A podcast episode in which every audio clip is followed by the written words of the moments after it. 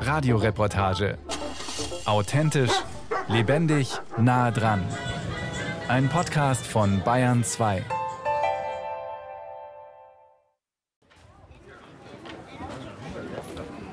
Ein sonniger Tag im Münchner Tierpark Hellerbrunn. Kinder laufen aufgeregt an den Tieranlagen entlang, während zwei Alpensteinböcke in der Mittagshitze ruhen. Sie sitzen im Schatten, mit ihren rund ein Meter langen Hörnern wirken sie sehr erhaben. Ein paar Meter entfernt von ihnen stachsen mehrere kleine Böcke und Geißen auf den Steinen entlang des Wassergrabens herum. Der Tierarzt des Zoos, Hans-Peter Steinmetz, beobachtet sie. Die einen sind viel unabhängiger von den Elterntieren und andere sind halt noch sehr auf die Elterntiere fixiert und laufen ihnen und müssen auch von ihnen lernen, wo es das beste Futter gibt. Wie lange die Jungtiere noch im Zoo bleiben, ist unklar. Wer weiß, vielleicht werden sie in den Alpen ausgewildert. So wie zwei Böcke und eine Geiß, die in Hellerbrunn geboren wurden und Ende Juni im Gasthofgebirge im Salzburger Land ausgewildert wurden.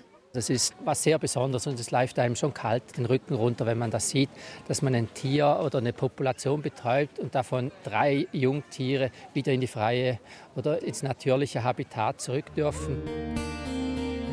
Auf Fotos sieht man, wie die Transportkisten mit den Tieren per Hubschrauber auf 2200 Meter geflogen wurden, wie die Schieber der Kisten aufgehen, die Tiere aus den Transportkisten springen und in den Geröllfeldern der steilen Berghänge verschwinden. Hans-Peter Steinmetz hat die Tiere ausgewählt, die für die Auswilderung geeignet waren. Und zwar nach ganz bestimmten Kriterien. Also man sucht sich genetisch sehr wertvolle Tiere aus, die eigentlich für die Genetik der vorhandenen Population eine Bereicherung darstellen. Und dann werden die auch gesundheitlich untersucht, weil das Schlimmste ist, wenn man Krankheiten in die native Population reinbringt. Auf die Gesundheit kommt es also an, aber auch auf die Gene. Die dortige Population mit rund 50 Tieren soll genetisch aufgefrischt werden.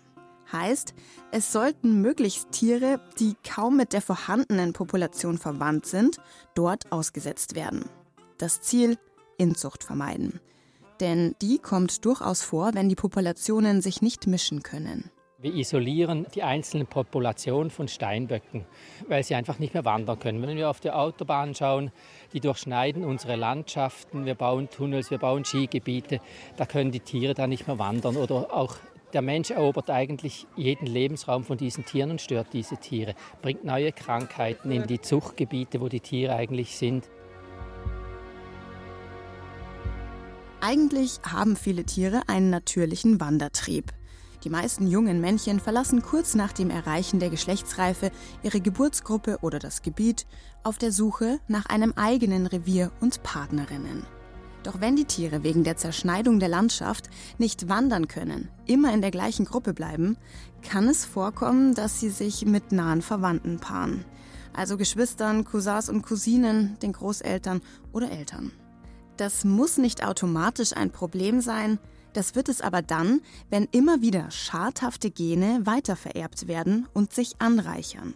Man muss wissen, dass auf den Genen sehr viele Informationen stehen. Es stehen Informationen über das Immunsystem, über die Anpassungsfähigkeit. Und je mehr wir Inzucht betreiben, umso mehr Informationen gehen verloren.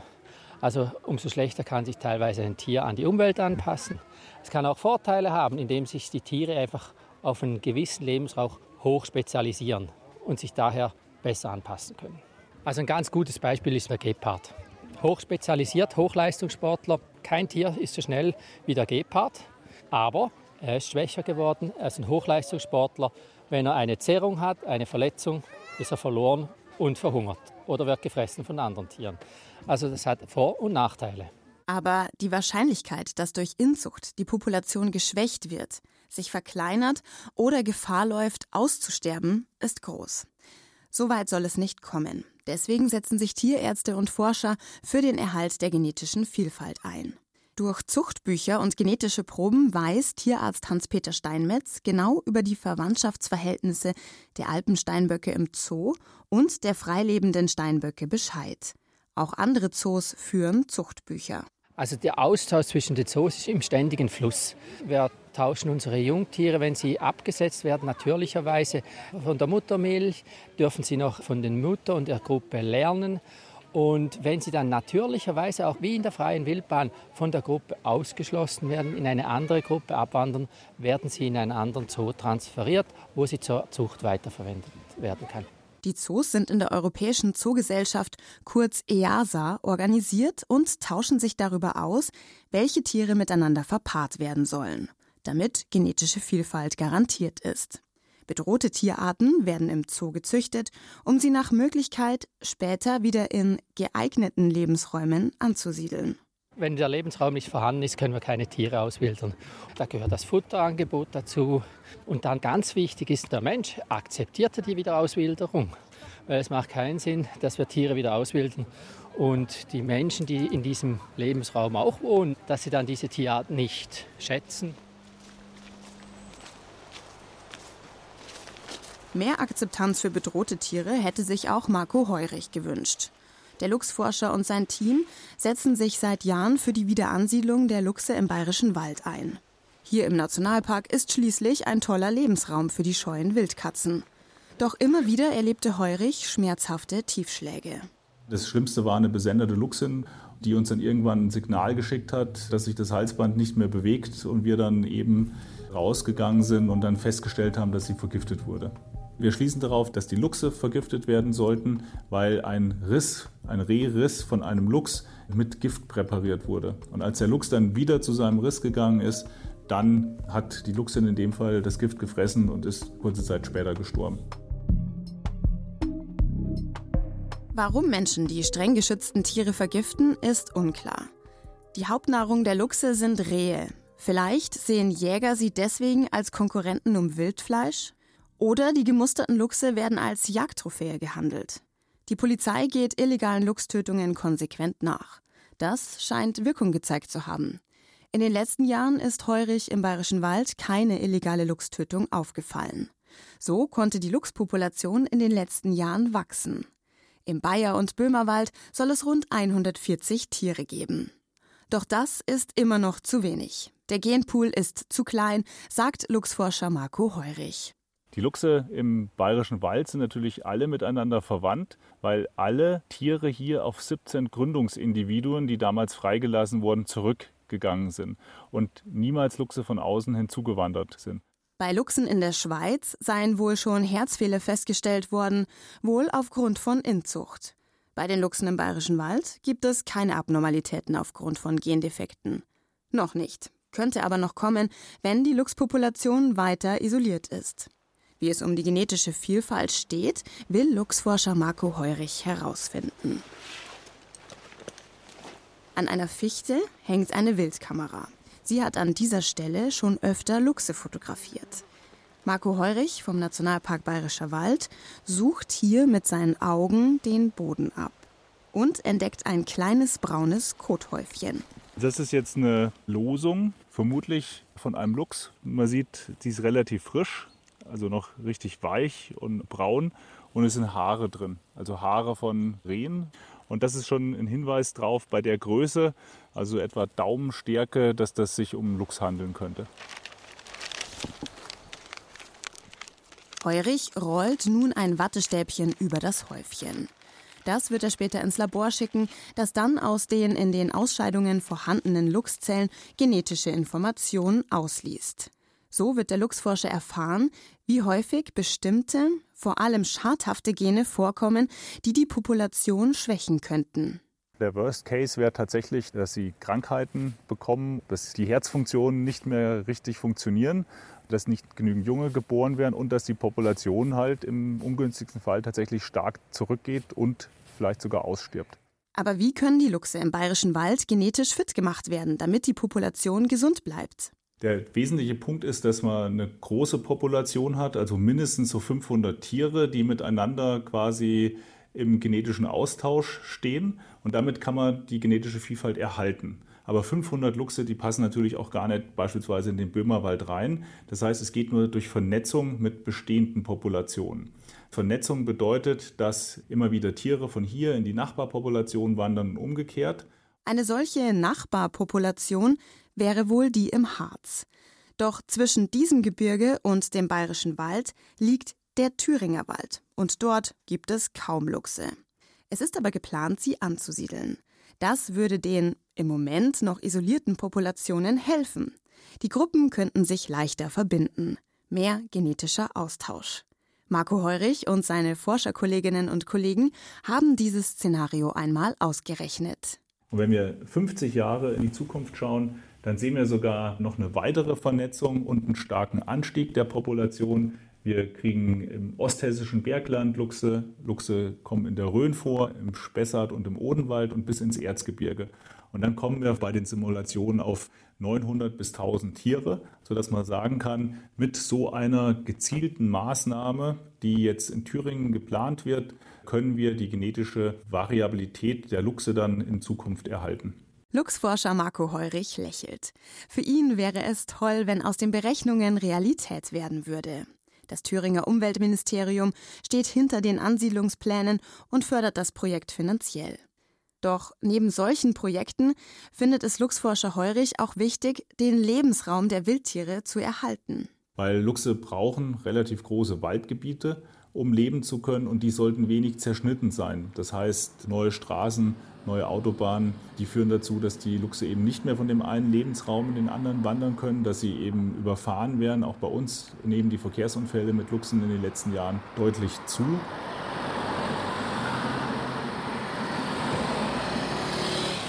Grünbrücken über menschengemachte Hindernisse können da helfen. Über die bewachsenen Brücken können die Wildtiere Autobahnen gefahrlos queren. Doch über bayerische Autobahnen führen laut Autobahn GmbH des Bundes gerade mal acht Grünbrücken. Darauf sind Wildkameras installiert. Daher weiß man, dass neben Luchsen auch andere Tiere von den Brücken profitieren. Zum Beispiel Füchse, Dachse, Marder, Wildschweine oder auch Rotwild. Doch für das Rotwild gelten spezielle Regeln.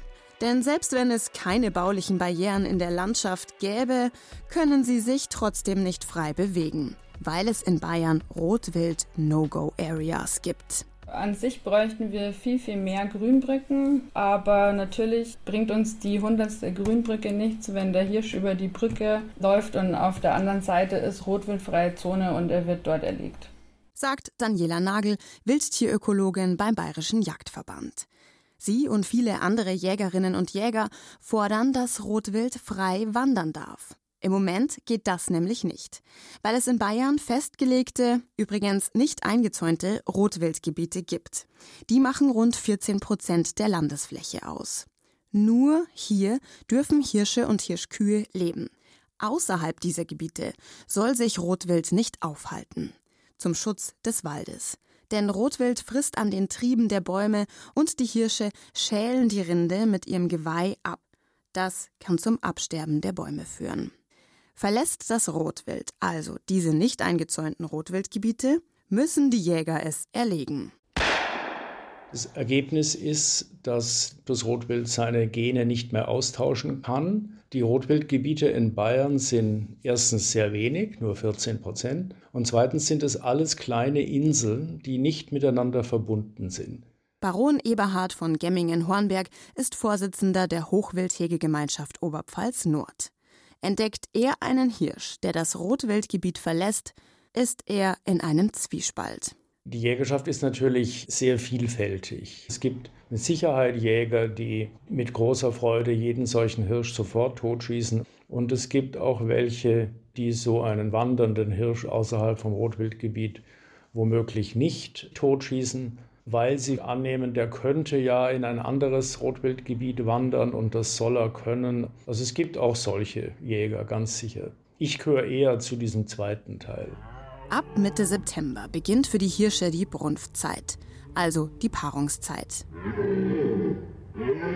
Die Brunftschreie der Hirsche sollen Nebenbuhler erschaudern lassen, zeigen, wer hier der Platzhirsch ist. Die Hirsche ziehen durch die Wälder, um sich mit Weibchen zu paaren. Die Männchen wollen wandern und ihre Gene woanders hinbringen. Ein natürlicher Inzuchtschutz. Eigentlich. Doch durch die Gebietsbegrenzungen können die Hirsche ihrem natürlichen Instinkt nicht uneingeschränkt nachgehen, weil sie in bestimmten Gegenden erschossen werden. Damit sich die Inselpopulationen verbinden können, fordert der Bayerische Jagdverband, die Rotwildgebiete aufzulösen. Daniela Nagel, Wildtierökologin beim Bayerischen Jagdverband. Ein wichtiger Schritt in die richtige Richtung wäre aus unserer Sicht auch, und das haben schon andere Jagdverbände gefordert, dass wir junge Hirsche, wenn sie auf Wanderschaft gehen, wenn sie außerhalb von Rotwildgebieten sind, dass wir diese nicht erlegen, sondern dass wir zumindest die Individuen, die sich austauschen wollen und auf dem Weg zu anderen Populationen sind, dass wir die schonen.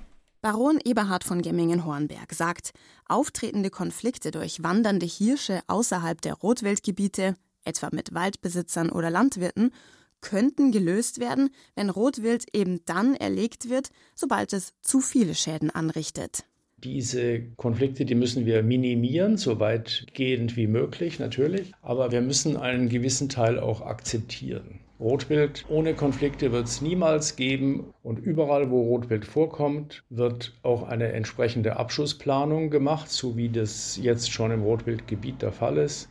Das bayerische Landwirtschaftsministerium winkt bei der BJV-Forderung jedoch ab, will den Wald schützen, hält an den Rotwildgebieten fest. Zitat Sie sind ein wichtiges Instrument eines zeitgemäßen Wildtiermanagements in Bayern, besonders vor dem Hintergrund der Klimakrise und dem dringend notwendigen Waldumbau, der durch hohe Wildschäden massiv ausgebremst würde.